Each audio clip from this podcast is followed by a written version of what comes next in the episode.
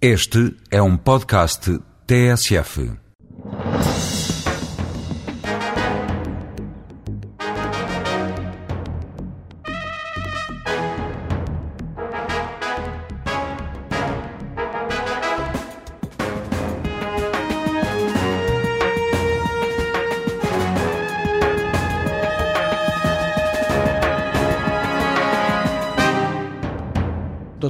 Bom dia. Obrigado por estar neste programa da TSF e do Diário de Notícias. Uh, uma semana particularmente complicada em termos de segurança interna, uh, depois de vários crimes violentos no Porto, sobretudo relacionados com empresários da noite. Também esta semana, no final da semana passada, uh, Lisboa foi palco de um crime violento com recurso inclusive a um engenho explosivo.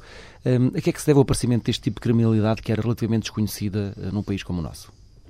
Bem, eu diria que não é o primeiro atentado que se comete já houve atentados à bomba no contexto eh, da atividade das FP25, Noutros tempos. mas mesmo fora dele, mesmo fora dele, recordo-me de ter havido atentados à bomba até por razões passionais.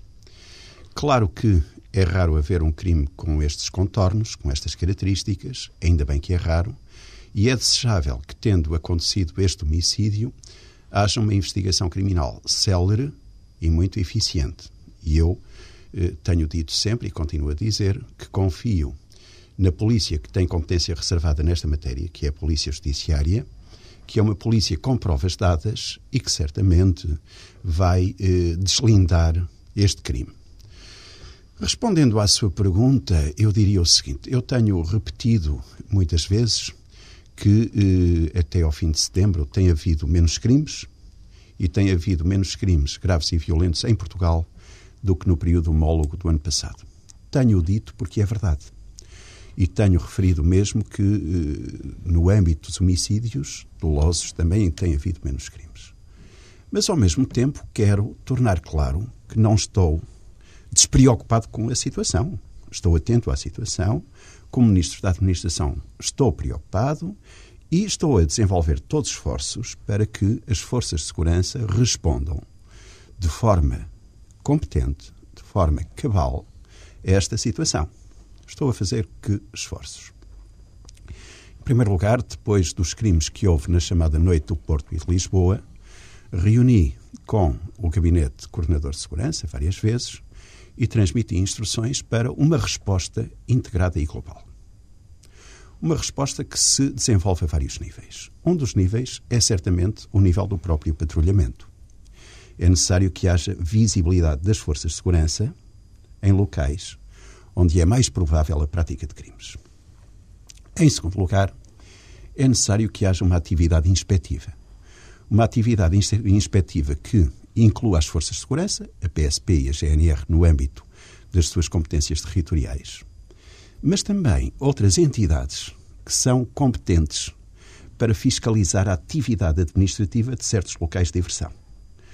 Refiro-me, por exemplo, ao CEF, um órgão de competência específica em matéria de imigração clandestina, em matéria de tráfico de pessoas. Refiro-me também à ZAI, que tem competência em determinadas matérias que se relacionam com eh, locais de diversão.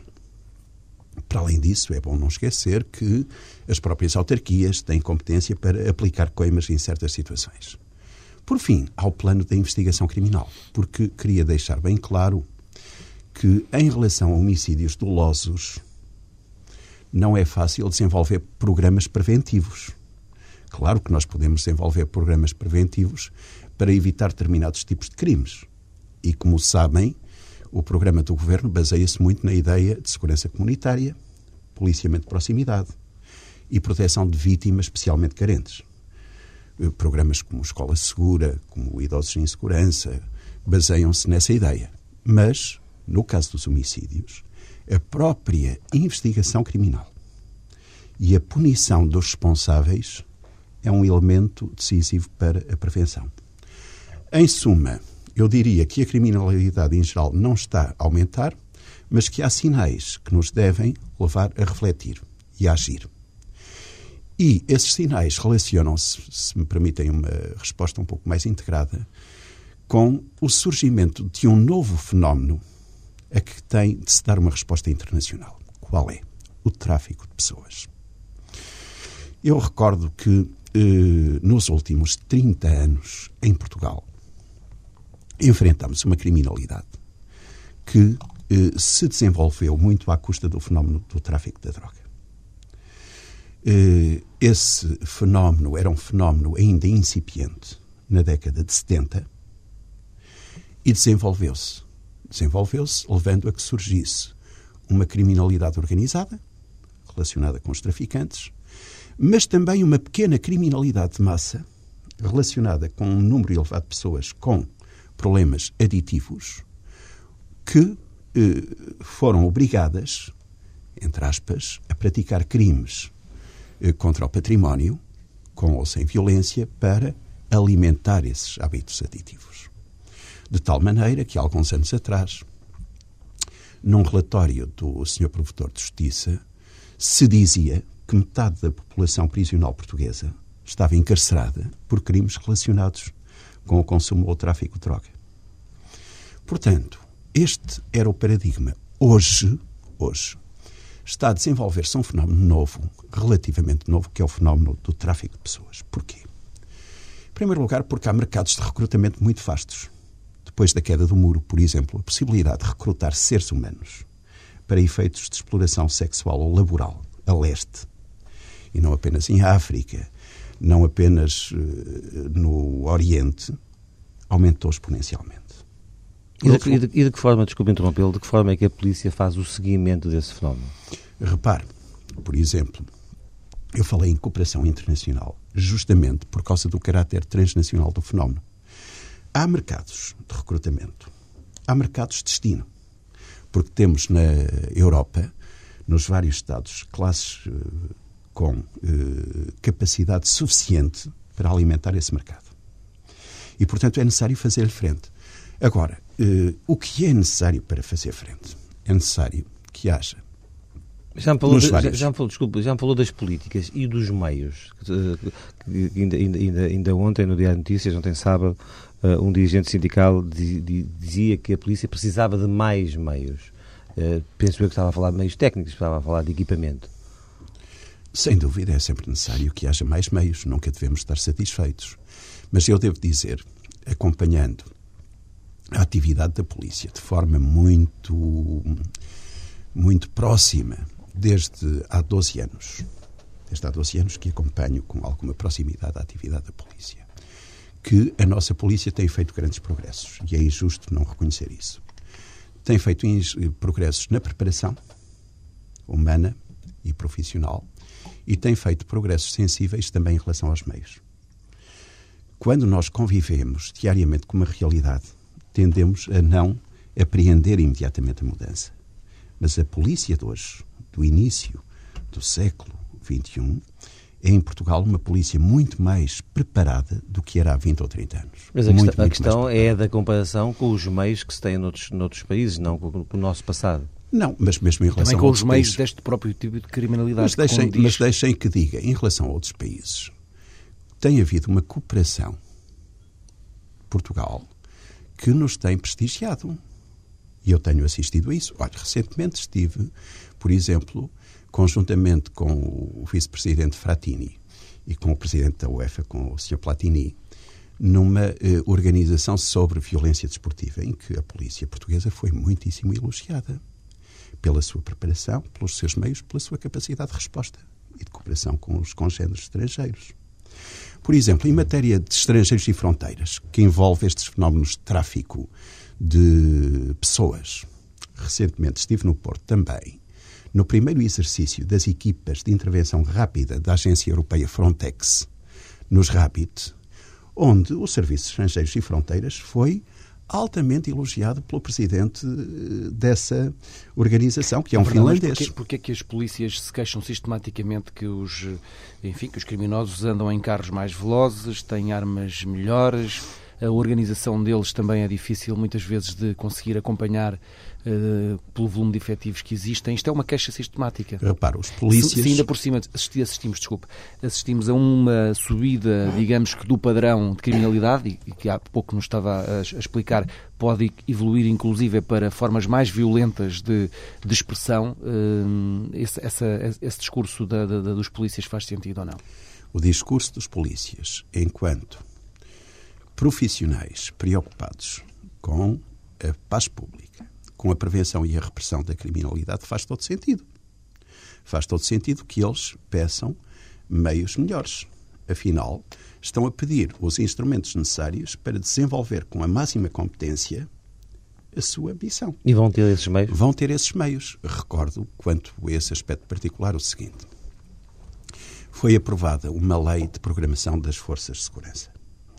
Essa lei é um instrumento da maior importância, porque essa lei, pela primeira vez, permite uma visão articulada das necessidades da PSP e da GNR, abrangendo um universo de cerca de 50 mil agentes e militares.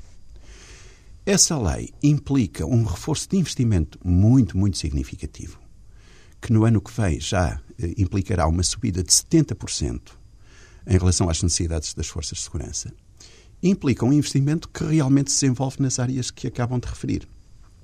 Ou seja, nas instalações, porque há parte das instalações que são obsoletas, nas viaturas, porque há efetivamente automóveis que carecem de renovação, nos meios informáticos, que têm de ser generalizados, e na rede de comunicações, porque também uma rede de comunicações de segurança interna que possibilite o fácil contacto entre todos os agentes envolvidos no sistema de segurança é essencial.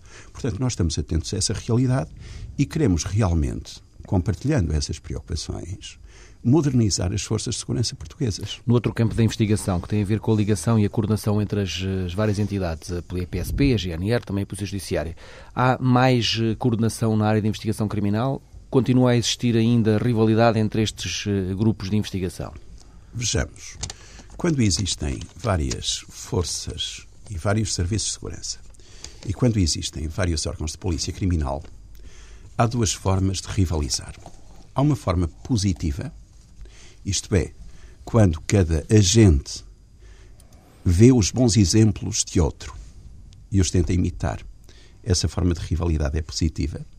E há a forma negativa, pela qual, por exemplo, um agente pretende que as coisas corram mal a outro para o outro não ser melhor. Ou lhe esconde... O que nós queremos é incentivar a rivalidade positiva, a que se chama, em linguagem vulgar, emulação.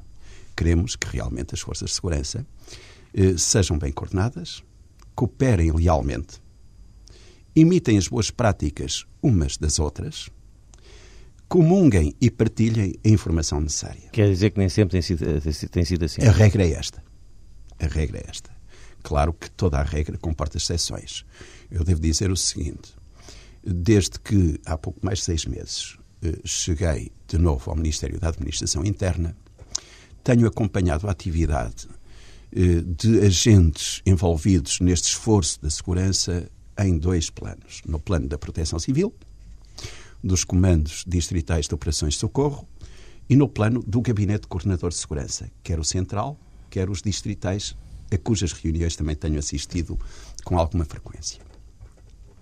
E aquilo que tenho verificado, para ser inteiramente franco, é que o clima cooperativo é hoje maior, francamente maior do que era alguns anos atrás. No essencial, os serviços, forças de segurança, os órgãos de polícia criminal, os agentes de proteção civil compreendem que servem o Estado e a comunidade e que devem cooperar realmente entre si.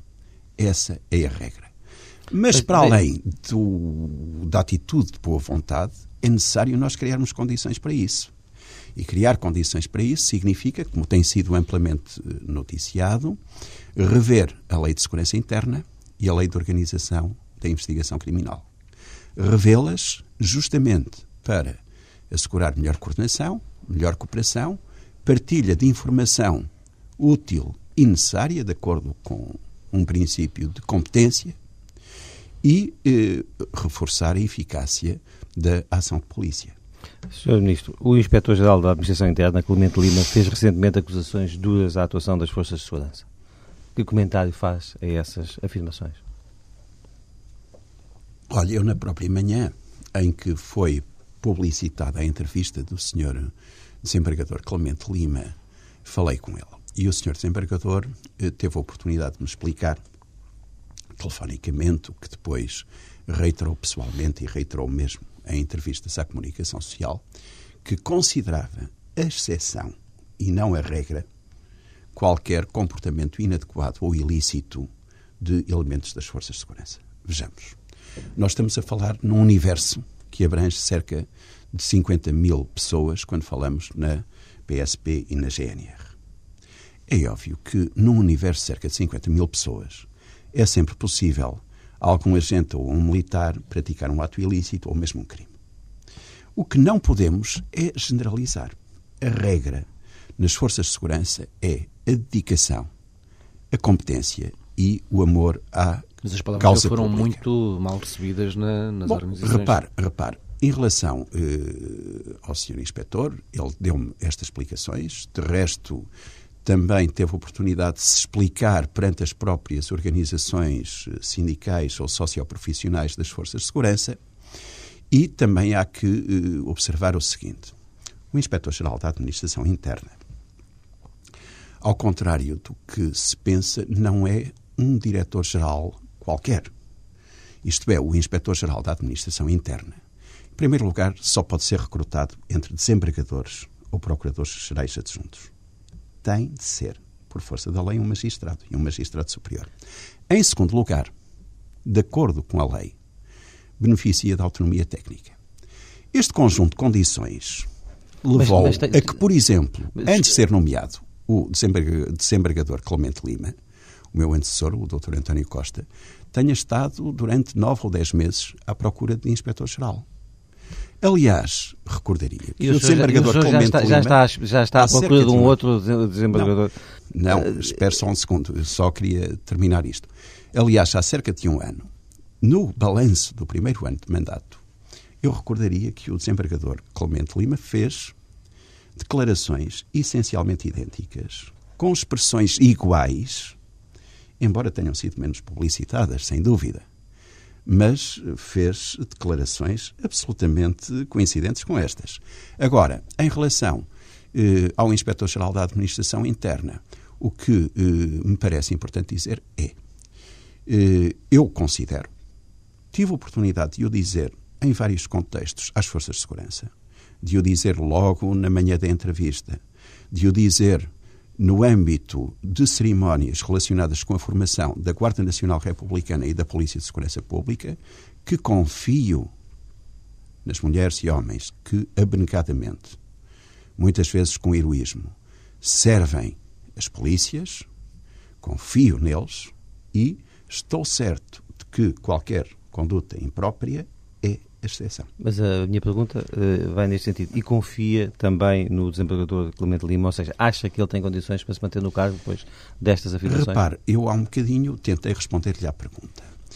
Eh, na realidade, o tipo de relação que o Ministro tem com as Forças de Segurança e tem com o Inspetor-Geral da Administração Interna é diferente. Enquanto em relação ao Inspetor-Geral da Administração Interna, para além da exigência de que seja magistrado superior, se consagra um estatuto de autonomia. O que se pretende é colocar um magistrado a desenvolver uma fiscalização externa das forças de segurança.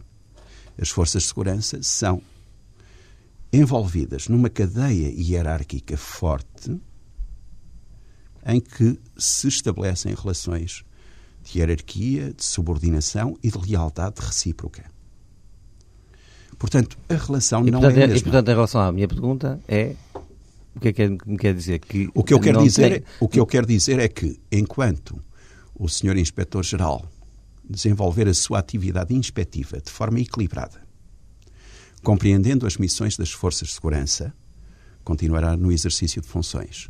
E as palavras que ele disse não se espelham na sua atividade inspectiva, tem sido uma atividade inspectiva equilibrada e que assenta no reconhecimento de que as forças de segurança cumprem com lealdade e dedicação as suas missões e de que os atos ilícitos são exceção e nunca a regra. Vamos ao terrorismo. O combate ao terrorismo é uma das prioridades dos governos europeus em termos de segurança interna. Agora, durante a presidência europeia, eh, esta questão não foi eh, exceção. O que é que eh, tratamos hoje quando se trata de terrorismo? Do que é que estamos a falar?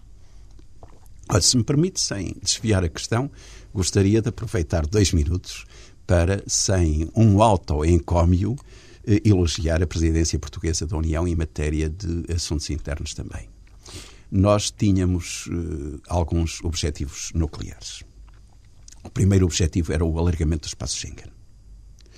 O segundo objetivo, a prevenção do terrorismo. E o terceiro, a abordagem global do fenómeno das migrações. Digo primeiro, segundo e terceiro, sem uma ordem especial de prioridades. Três grandes objetivos. O alargamento do espaço Schengen foi um sucesso. Foi um sucesso que eh, deixa a Portugal um grande crédito nos novos Estados-membros da União Europeia. Foi graças a um trabalho da presidência portuguesa e de Portugal, ainda antes da presidência, que envolveu tecnologia de empresas portuguesas, que envolveu sobretudo o Serviço de Estrangeiros e Fronteiras,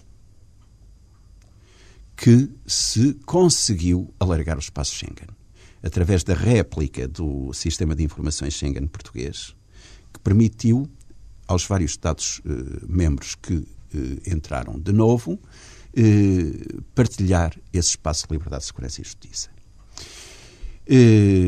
Eu vi um reconhecimento enorme nos novos Estados-membros por causa disso, e a 21 de dezembro as fronteiras vão ser levantadas numa cerimónia em que estará presente o nosso Primeiro-Ministro, o engenheiro José Sócrates, em que estará presente o Presidente da Comissão, o Dr. Durão Barroso, e vários outros convidados. Eh, também o comissário Frattini, eu próprio, enfim, muitos outros convidados. é um grande sucesso, e é um grande sucesso, deixem que eu diga, que dá um significado muito concreto eh, ao tratado. Porque, para além do tratado, que é uma ideia um pouco mais abstrata para os cidadãos da Europa, temos uma Europa sem fronteiras. Segundo, sobre terrorismo. Sobre terrorismo, conseguimos, durante a nossa eh, presidência, algo que eh, não foi tão notório, mas foi igualmente importante. Há muitos meses que estávamos sem coordenador da luta antiterrorista.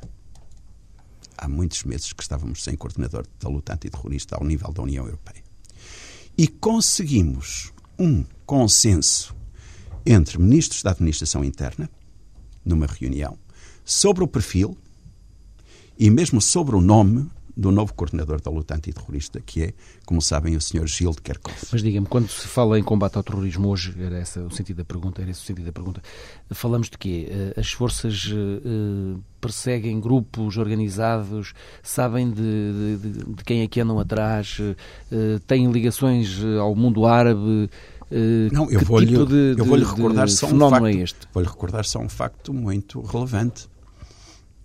Há pouco mais de um mês, foram detectados, felizmente, antes de obterem sucesso, grandes atentados terroristas, provavelmente desencadeados pela Al-Qaeda, na Alemanha, na Áustria, eh, que, eh, graças à cooperação internacional, foram desmantelados.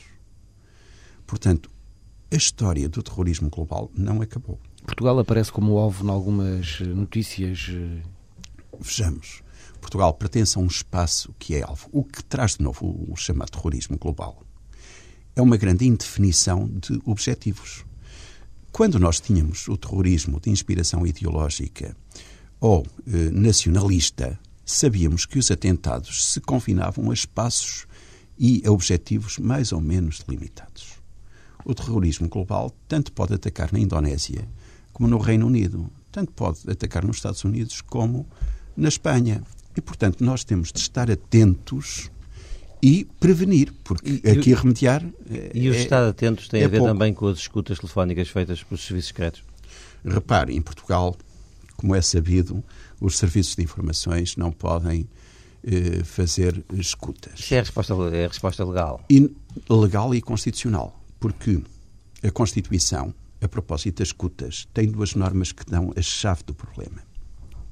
Eu sei que num programa de rádio, em relação a um jornal generalista, vou dizer uma coisa amassadora, mas as normas são os artigos 32, número 4 e 34, número 4. O artigo 34, número 4 da Constituição diz, sem tirar nem pôr, que só pode haver escutas no âmbito do processo penal.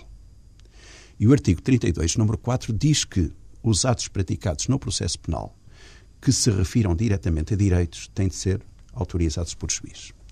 Ora bem, a conjugação destas duas normas leva a que em Portugal só possa haver escutas no processo penal e não no âmbito dos serviços de informações.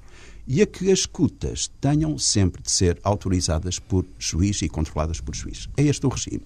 Bom. A Constituição pode mudar para permitir escutas preventivas levadas a cabo por serviços de informações para prevenir o terrorismo. Claro que pode mudar. Acha que e, deve, e deve mudar? Repare, eu já me pronunciei sobre isso e, portanto, o meu pensamento é mais do que conhecido. Eu creio que repetir agora a discussão não faz muito sentido porque eh, só em sede de revisão constitucional é que o problema eh, pode ser eh, realmente tratado. O que eu sempre defendi no passado o que eu sempre defendi no passado. E agora não vou reentrar na discussão porque o meu pensamento é conhecido, porque não mudei de opinião, porque não está agora em jogo, no imediato, uma revisão constitucional. O que eu sempre defendi no passado é que eu entendo que no nosso país não deve haver escutas administrativas. Claro que respeito todas as opiniões diferentes, mas eu entendo que não deve haver escutas administrativas. E defendo que no caso do terrorismo, pela gravidade do fenómeno, e pela necessidade de prevenir, deve haver escutas preventivas. Ora, a chave está na conciliação destas duas afirmações. Escutas não administrativas, escutas preventivas. Como é que isso consegue? Eu escrevi isso há muitos anos, há cerca de 10 anos. Isso concilia-se, na minha opinião, se realmente houver uma comissão de juízes que no plano da prevenção em relação aos serviços de informações, autorize essas escutas. Simplesmente repito, para tanto será necessário que haja uma revisão constitucional, que haja um grande consenso político na sociedade portuguesa para fazer essa mudança. Porque, e também gostaria de deixar esta mensagem eh, com clareza, quando nós falamos em matérias de segurança interna, é muito desejável que, por se tratar de matérias de Estado, haja um grande consenso.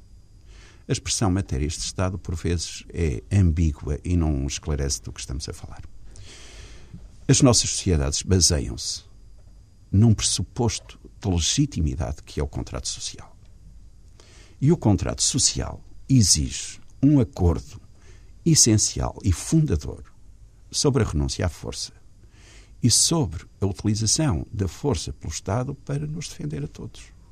E, portanto, as matérias de segurança são matérias que dizem respeito à distribuição de direitos, liberdades e garantias, em que um grande consenso é essencial. Mas é favorável, portanto, às escutas pelos serviços secretos? Tenho a, a, minha posição de sempre sobre isso. Vamos entrar numa fase importante na organização da Polícia e da GNR. Um, há meses o Presidente da República uh, vetou a lei orgânica da GNR. Por que é que na altura o PS e o Governo insistiam na necessidade do Comandante-Geral ser um general de quatro estrelas? Repare, não quero alijar responsabilidades, mas uh, quando cheguei ao Governo o Governo já tinha aprovado a proposta de lei. E a proposta de lei encontrava-se na Assembleia da República. Pela parte que me respeitava, apesar do Governo já ter aprovado a proposta de lei, fiz uh, tudo o que me pareceu possível para uh, criar consensos.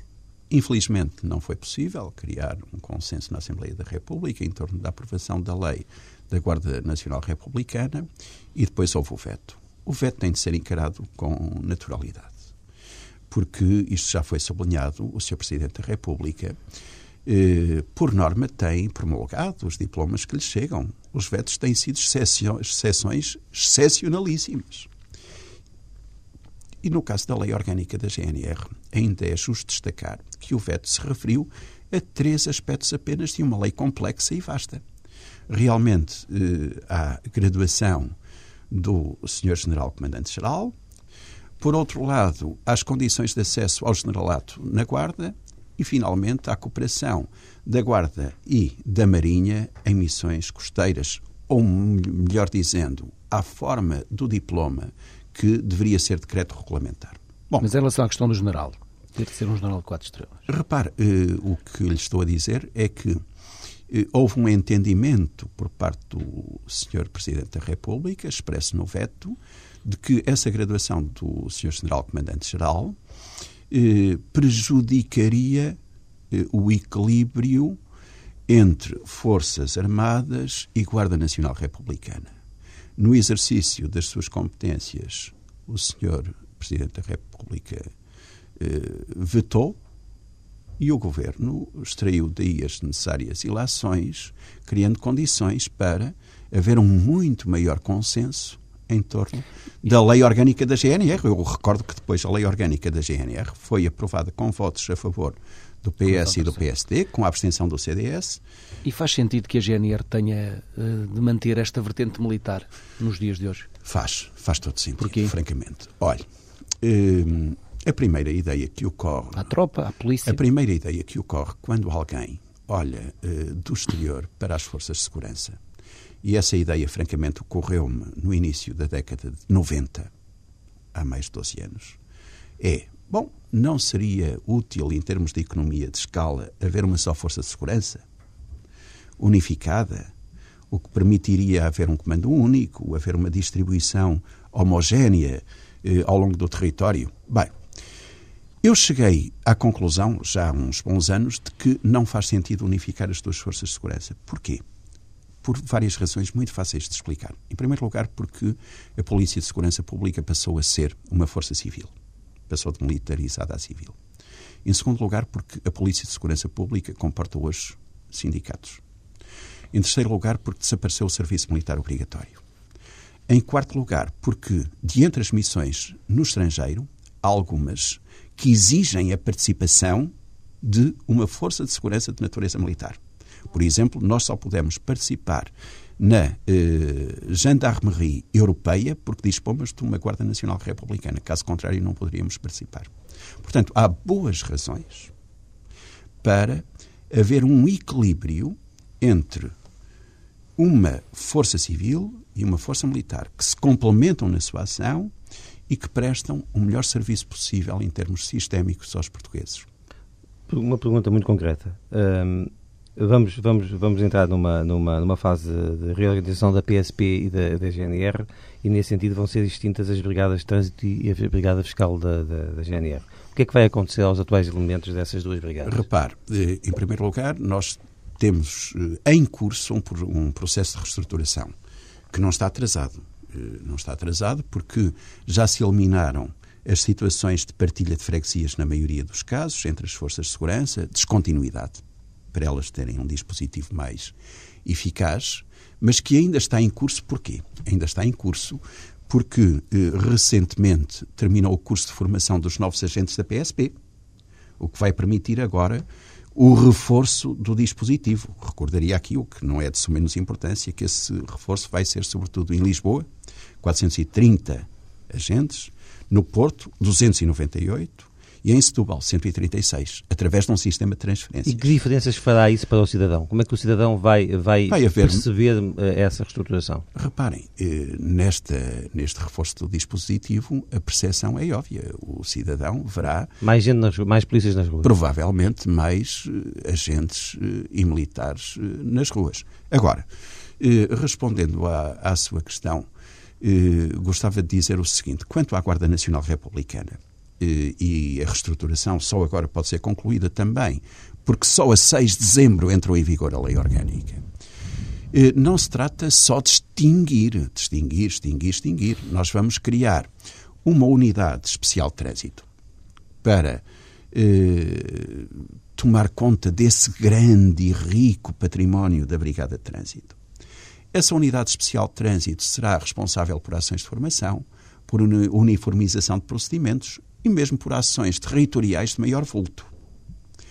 O que nós pretendemos é evitar que haja duplicação entre ações da Brigada de Trânsito e das Brigadas Territoriais. E foi esse o sentido da revisão da lei orgânica. Mas deve continuar a existir uma unidade de trânsito, assim como continuarão a existir unidades fiscais. Porque, em relação ao domínio fiscal, há uma coisa óbvia: é que os crimes fiscais não são crimes localizados territorialmente. São crimes que se espalham ao longo do território e que ultrapassam até fronteiras. Mas diga uma coisa: uh, uh, uh, quem é que vai fazer a Operação Natal e Ano Novo, por exemplo? Então, isso já foi amplamente anunciado. Quem vai fazer a Operação Natal e Ano Novo é um elevadíssimo conjunto de meios humanos que foi publicamente anunciado, que envolve a PSP, a GNR. Mas não é a Brigada de Trânsito, INEM, já não é a Brigada de Trânsito. Bom, reparem, eh, a Brigada de Trânsito eh, não desaparece por eh, efeito de uma vara de condão de um dia para o outro. Nós, depois da entrada em vigor da lei orgânica, temos um caminho a percorrer que é o da reafetação de pessoas que estavam na Brigada de Trânsito, algumas das quais certamente permanecerão na unidade de trânsito e outras serão eh, afetadas ao dispositivo territorial. Mas quem é que centralizará essa operação nacional? A PSP? A força que tem, digamos assim, uma eh, competência territorial mais eh, acentuada na operação é, sem dúvida, a Guarda Nacional Republicana, que tem o domínio das vias principais. Agora, todas participam, como tivemos a oportunidade de verificar recentemente naquela apresentação pública da FIL, numa operação que é uma operação muito vasta, que envolve mais meios humanos do que nunca e com a qual tensionamos que o Natal e o Ano Novo acabem bem para as famílias portuguesas. Os sindicatos têm mostrado alguma preocupação pelo facto de eventualmente se colocarem na rua agentes que estavam uh, na Secretaria e, portanto, não terão tanta preparação assim para estar uh, no dia a dia no terreno. Uh, como é que responde a essas preocupações? Bom, eh, essa questão já me foi colocada repetidamente. O que se diz é que existe um número elevado de membros das forças de segurança que desempenham eh, atividades burocráticas e administrativas. Esta é uma conversa antiga, que tem muitos anos, que já ouviram certamente. E com base nessa eh, realidade, entendeu-se que os membros das forças de segurança deveriam ser, na maioria dos casos, transportados para o trabalho operacional. Agora, surge a seguinte reserva: ah, mas muitos deles estão eh, tão adaptados a tarefas burocráticas ou administrativas que é difícil pô-los na rua. Eu diria que esta pergunta, com toda a franqueza, tem um sofisma. O sofisma é pensar que o trabalho operacional é só o trabalho de patrulhamento. Não é. A pergunta isso, for, isso for, isso implicará não, não, repare, a requalificação é das pessoas? Não, é óbvio que eh, quando falamos em forças de segurança, falamos em pessoas com idades e com capacidades muito diferentes. Um jovem de 20 e tal, 30 anos, tem, sem dúvida, capacidades físicas diferentes de um homem de 50 anos. Mas é equivocado pensar que um homem de 50 anos, que é polícia, é incapaz de se envolver trabalho operacional. Eu tenho 51 anos, não sou polícia, mas acho que consigo realizar trabalho executivo.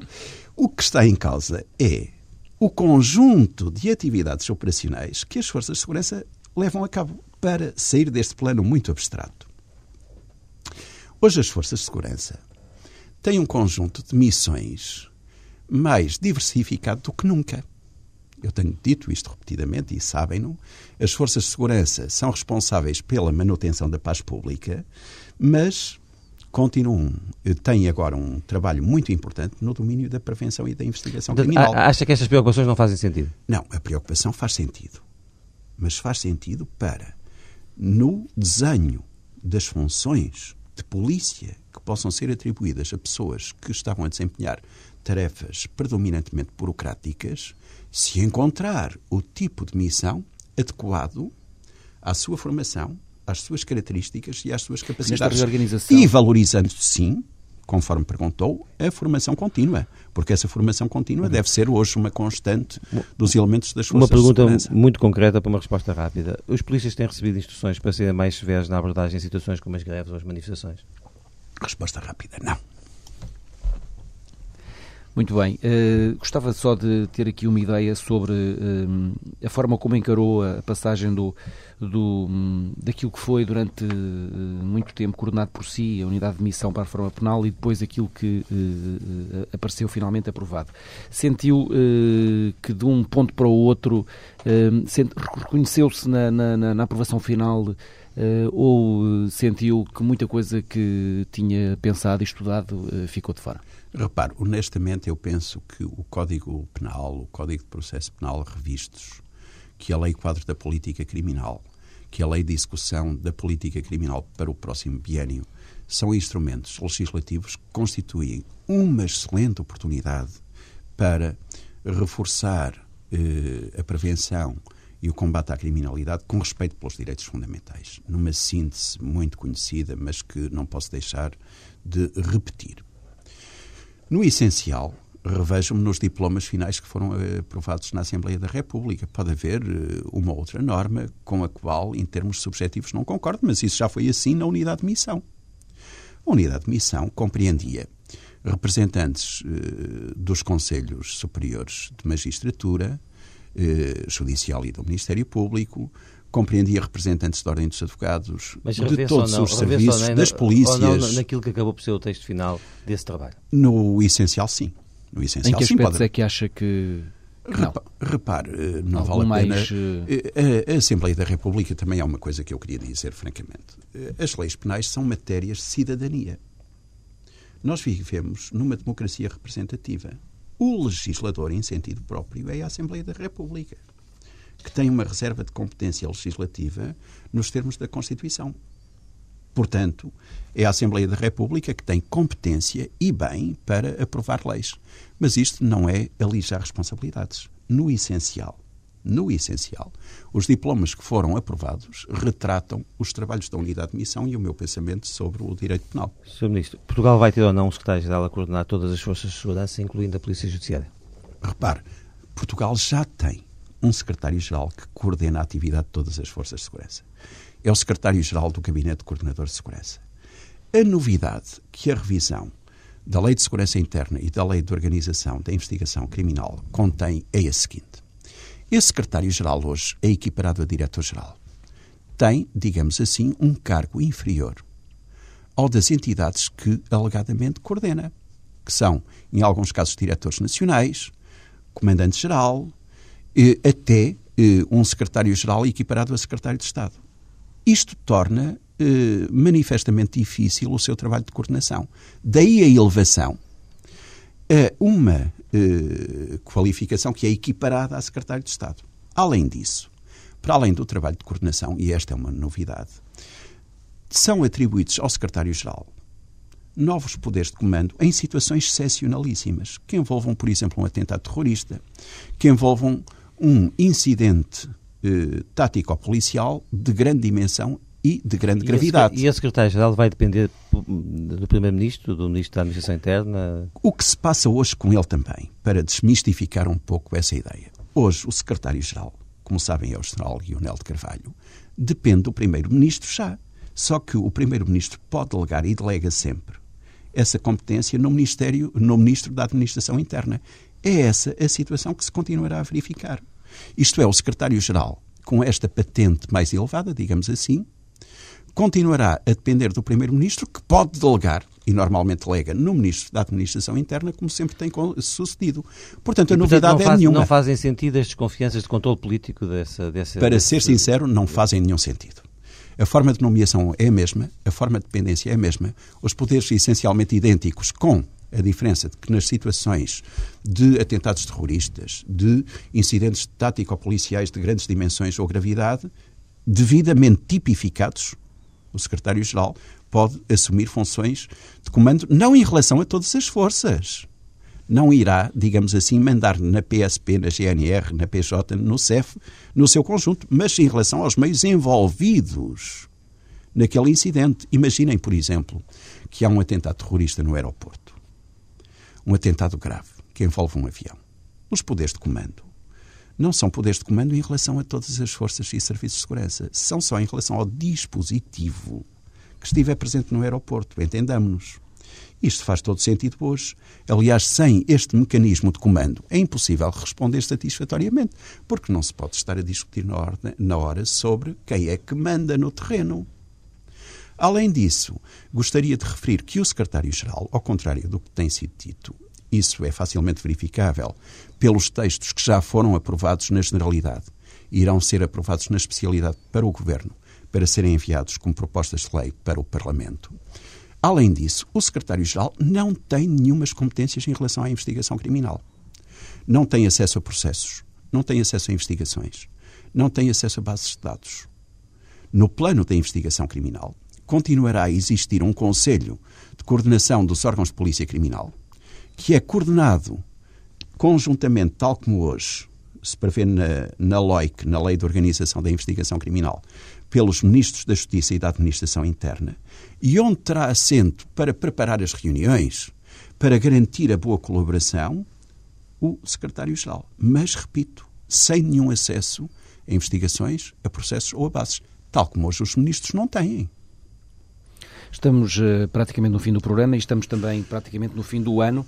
Uh, em termos de balanço nas estradas, o ano uh, é um ano muito idêntico ao anterior. Os números não devem ficar muito distantes muito idêntico, do sim. ano anterior.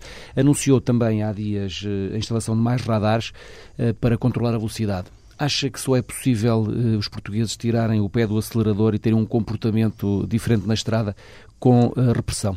Ouçam, eu tenho que dizer isto também as estradas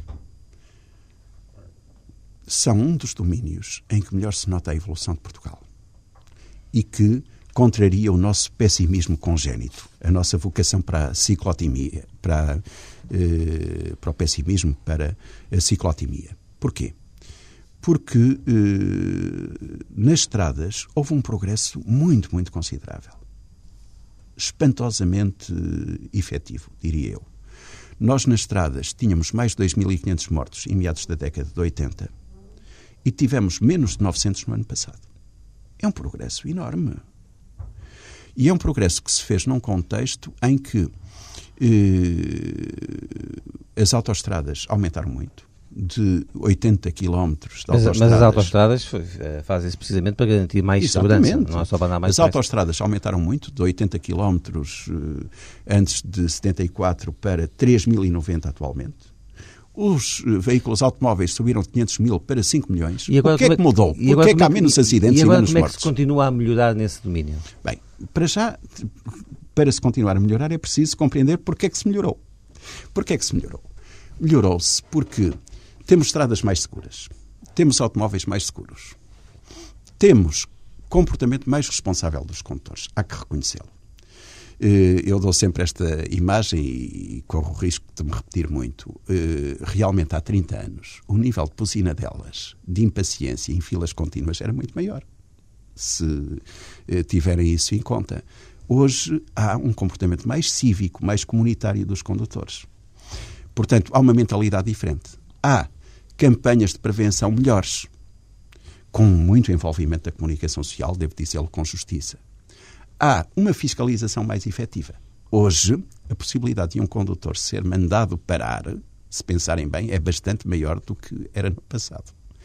E é de tudo isso que resulta este êxito em matéria de prevenção rodoviária, da tal guerra civil nas estradas.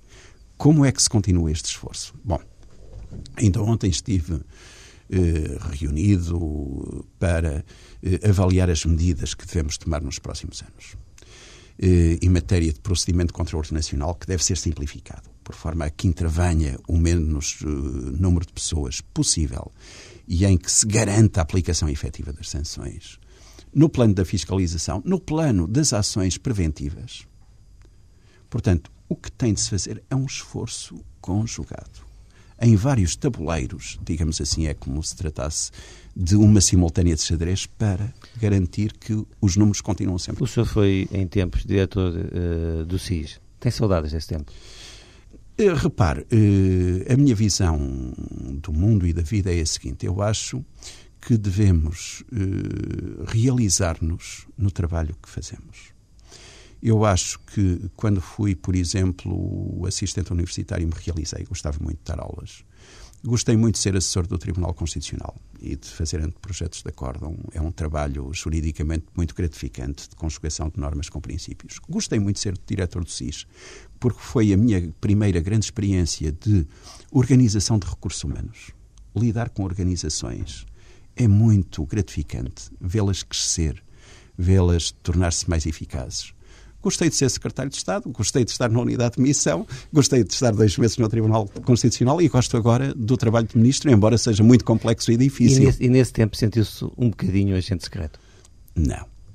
Senti-me responsável por um serviço de informações, mas não, nunca me senti um operacional. Não confundo, eh, não confundo os papéis das pessoas e tenho muito respeito pelo trabalho operacional. Termina aqui mais uma edição do Discurso Direto, um programa da TSF e do Diário de Notícias. Voltamos para a semana com uma entrevista a Alberto João Jardim. Bom dia.